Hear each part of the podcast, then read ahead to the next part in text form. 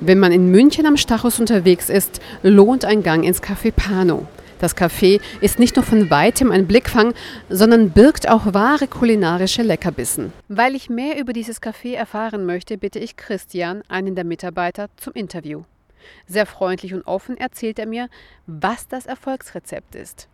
Ja, also das, worauf die Betreiber, also der Alexander von Hagmann und dann mit, zusammen mit dem Herrn Ludwig, worauf die eben auch viel Wert legen, dass es ein insgesamt ein stimmiges Konzept ist, aber dass es vor allem auch ähm, sofort eine Wohlfühlatmosphäre entsteht, was natürlich jetzt in dem Fall jetzt hier durch das viele Holz erreicht wird, ja, auch durch die, durch die Lichter, das ist ja auch immer ganz wichtig, indirektes Licht, nicht zu grelle Beleuchtung.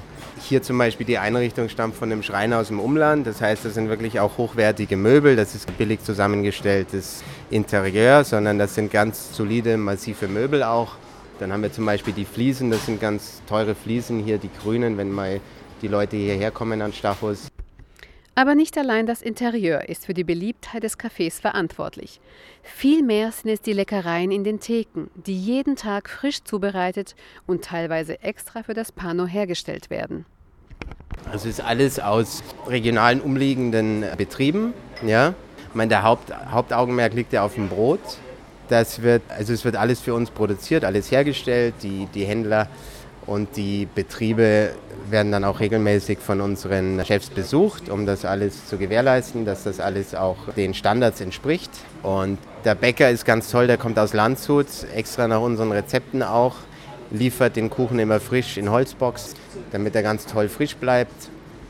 Wir haben natürlich, wie gesagt, das wunderbare Brot, das ist alles Natursauerteig, einer tollen Kruste, dann haben wir Eis jetzt auch aus eigener Herstellung, ja, äh, mit frischer Milch, die wir auch für einen Kaffee verwenden, was ganz selten ist. Die meisten verwenden Haarmilch, bei uns ist es frische Alpenmilch.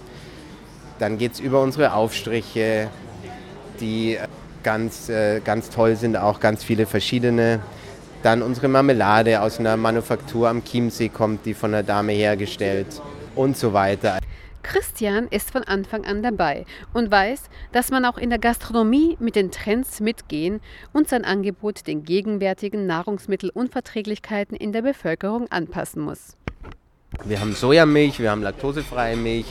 Das gehört heute eigentlich schon zum Standard für die, für die Kaffeespezialitäten. Beim Eis haben wir für die Laktoseintoleranten haben wir sehr viele Sorbets, die aus reiner Frucht sind und dann ohne jegliche Milchprodukte. Im Pano hat man an jedes Wehwehchen gedacht. Also für, für Vegetarier haben wir natürlich ganz viel, weil wir auch viel mit Käse verwenden. Ja, also unsere Quiche sind vegetarisch, da haben wir mit Zucchini, haben mit Gemüse, dann haben wir wie gesagt viele Sandwich mit Käse, teilweise auch mit Frischkäse. Veganisch schaut natürlich schwieriger aus, weil dann die Käseprodukte wegfallen, aber für die Veganer haben wir mittlerweile auch einen Hummusaufstrich auf unserem tollen Holzofenbrot, dann ein bisschen Schnittlauch, Tomate obendrauf. Ist also auch eine ganz tolle Alternative. Veganen Kuchen auch, ganz neu. Ja.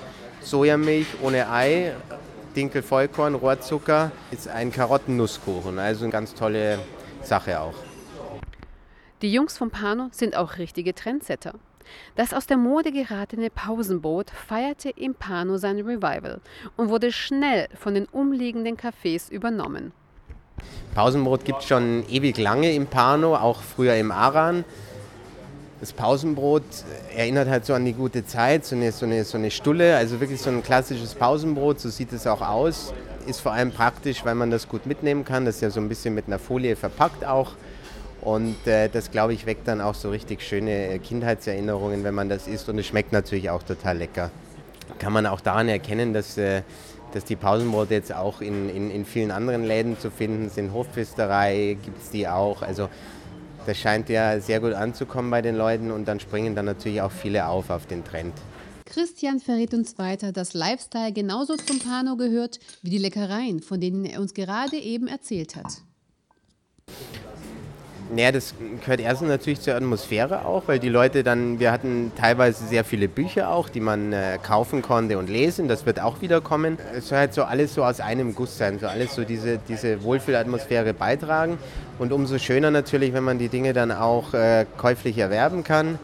Sind auch, wie bei den, bei den S-Bahn-Produkten, sind alles ganz ausgesuchte Sachen aus äh, kleinen Manufakturen haben zum Beispiel zurzeit Keramik aus einer französischen Manufaktur. Dann haben wir tolles Olivenöl aus Kreta. Also sollen halt immer Produkte sein, hinter denen die Betreiber auch stehen und zwar völlig dahinter stehen. Musik jetzt auch ähm, von regionalen Bands, die CDs. Und ähm, ja, das so, trägt alles so zu dem, zu dem Konzept, Gesamtkonzept bei. Für alle, die das Pano bisher nicht kannten. Pano ist Erlebnisgastronomie im Herzen Münchens mit einem super sympathischen Team und den leckersten, frischesten und unterschiedlichsten Snacks und Mahlzeiten. Dann bis bald im Pano.